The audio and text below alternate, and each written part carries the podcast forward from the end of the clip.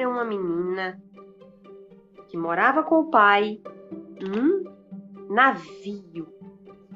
Eles viajavam por longos mares. A mãe de Pipe morreu quando ela era ainda bebezinho.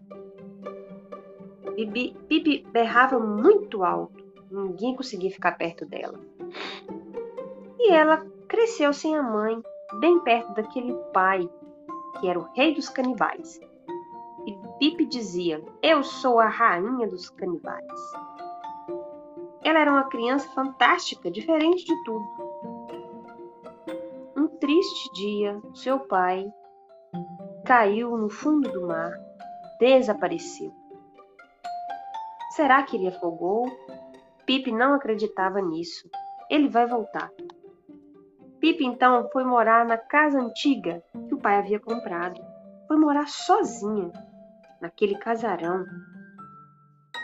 Ela tinha dois vizinhos muito legais, eram dois irmãos. Que maravilha! Esses dois vizinhos para eu brincar. Os vizinhos sempre procuravam fazer coisas divertidas, emoção. Ficaram tão felizes ao ver aquela menina e achavam tão estranho como ela se vira sozinha. Observaram Pipi saindo pelo portão e andando na calçada. Ela andava com um pé na calçada, o outro na rua.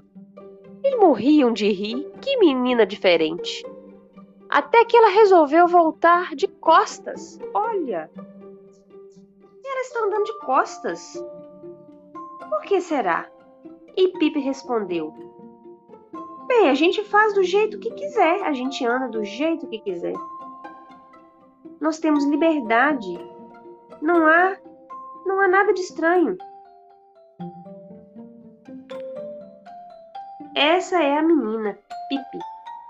Alguém aí conhece alguém assim como Pipi?